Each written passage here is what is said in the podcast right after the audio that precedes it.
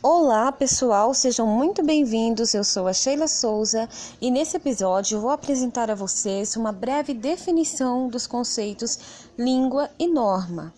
E também vamos analisar como esses conceitos aparecem em um livro didático de português para estrangeiros.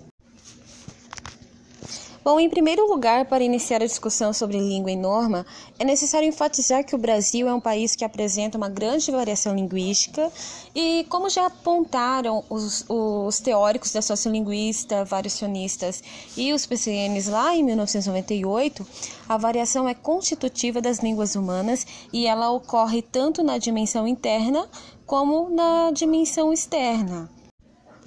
Entretanto, pessoal, existem muitas pessoas que nutrem preconceitos linguísticos oriundos de falsas crenças atribuídas a determinadas formas de uso da língua.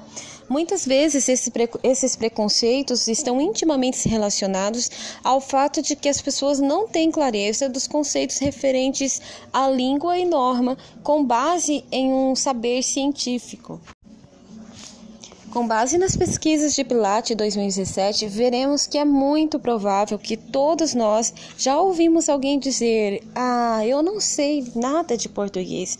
Ou até mesmo professores dizerem: Os alunos não sabem português. Mas como pode alguém se comunicar através da língua portuguesa e ao mesmo tempo afirmar que não sabe nada de português? Bom, tais afirmações parecem muito contraditórias, não é mesmo?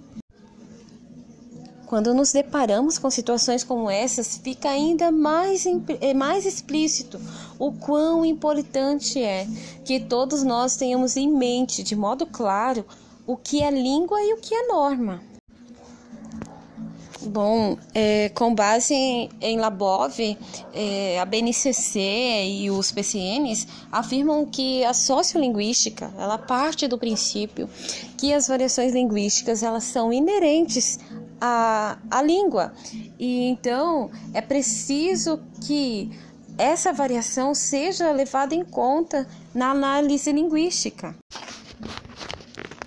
Entretanto, o grande problema que encontramos não só nas aulas de língua portuguesa, como também nos livros didáticos, é a questão de que o ensino em si se limita na prescrição de regras gramaticais relacionadas somente à variante prestigiada da língua. E isso vai resultar em vários prejuízos e também constitui, de certo modo, para uma institucionalização de preconceitos linguísticos. Mas afinal, o que é língua?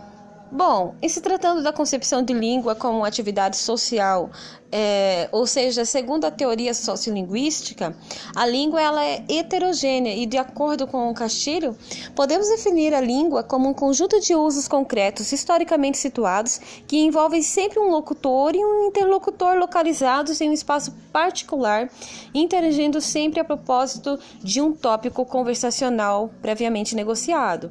De acordo com Castilho, a a língua é um fenômeno funcionalmente heterogêneo e é representado por meio de regras variáveis socialmente motivadas. E a norma? O que é norma? Bom, Faraco traz uma contribuição extraordinária sobre três tipos de normas, mas vamos nos deter especificamente sobre o que entendemos linguisticamente sobre o que é norma. Bom, de acordo com ele, as normas são um conjunto de, re de regras e um conjunto de usos e atitudes que são comuns a determinado grupo social. Esse conjunto de usos e atitudes, isto é, a norma linguística, está totalmente atrelado com a identidade de cada grupo. Por exemplo, eu consigo identificar de onde é um falante através dessa norma linguística, é, ou seja, através dos seus usos e das atitudes so socioculturais que esse é, faz uso né, para se comunicar. Bom, e se tratando de sociolinguística, nas contribuições de Coelho et al., os autores trazem uma reflexão interessante sobre o que propõem os PCNs para o ensino de língua portuguesa na educação básica. Segundo os autores, um dos objetivos do fazer docente, digamos assim, é fazer com que o aluno desenvolva a competência sociocomunicativa, ou seja, que ele saiba se comunicar de modo autônomo nas mais variáveis, nas mais variadas nas esferas da sociedade. Bom, é, para Coelho et al., uh, o termo sociocomunicativo basicamente vai reforçar o caráter sociolinguístico das habilidades linguísticas. Bom, a esse respeito, eles destacam em uma de suas pesquisas que, em relação ao papel da escola, não se trata de ensinar a língua materna aos alunos, porque isso os alunos fazem e, e já o fazem com uma ampla desenvoltura, não é mesmo? Então, não faz sentido que o professor ensine algo que os alunos já sabem, mas sim que o professor ensine a variedade de maior prestígio da língua, para que esse saiba se comunicar adequadamente nos contextos em que esta for exigida. E é válido enfatizar que ensinar a variedade de maior prestígio da língua não quer dizer que o professor deva exigir ou impor que o aluno mude a sua forma de comunicar, mas sim fazer que ele desenvolva essa competência sociocomunicativa, mas tudo isso através de uma postura antipreconceituosa em relação à variação linguística.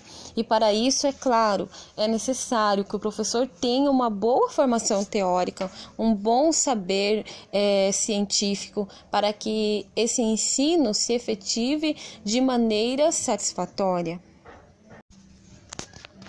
Então, pessoal, para nossa discussão, gostaria de trazer o livro Português para Estrangeiros 1, curso básico, material para as aulas, na versão de 2014. Esse livro foi coordenado pela professora Denise Barros Weiss. Mas antes, gostaria de explicar brevemente o conceito de norma culta. Bom, é, segundo o Faraco, o termo norma culta ele está relacionado aos usos e atitudes de uma classe social de prestígio, ou seja, os usos linguísticos das pessoas plenamente escolarizadas. Bom, e nesse livro didático, a autora vai apresentar de uma forma bem didática como um estrangeiro pode se apresentar na língua portuguesa, as saudações, os pronomes pessoais, os verbos ter, estar, os verbos regulares, o infinitivo, os pronomes possessivos e uma infinidade de aspectos concernentes à língua portuguesa. Mas para a nossa discussão, pessoal, gostaria de propor uma reflexão sobre um aspecto relevante desse livro é, para essa conversa. Bom, Ali na página 13, a autora traz uma lista de verbos regulares no presente do, indi do indicativo. E dentre eles, nós temos ali a conjugação uh, nós cantamos. Em se tratando de norma culta, sabemos que o verbo deve concordar em pessoa e número. E ela bem colocou ali, nós cantamos. Mas o que me chama a atenção é que pessoas com baixa escolaridade, com nível socioeconômico mais baixo, ou até mesmo pessoas escolarizadas, quando estão em uma situação mais informal, costumam produzir sentença como nós canta. Mas perceba que o, que o livro didático, esse livro da dessa autora, privilegia o uso da norma culta da língua. E e não deixa claro para o estudante de português como língua estrangeira que essa é uma variação em uso na língua portuguesa.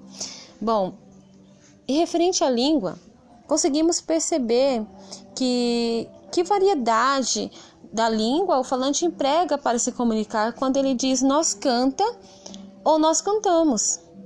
A esse respeito, a pesquisadora Bruna Carla Pereira ela confirmou os estudos de outros pesquisadores em que existe uma certa regularidade nessa questão que se costuma, obviamente, em situações mais informais, marcar o plural no elemento posicionado ao lado mais esquerdo da sentença.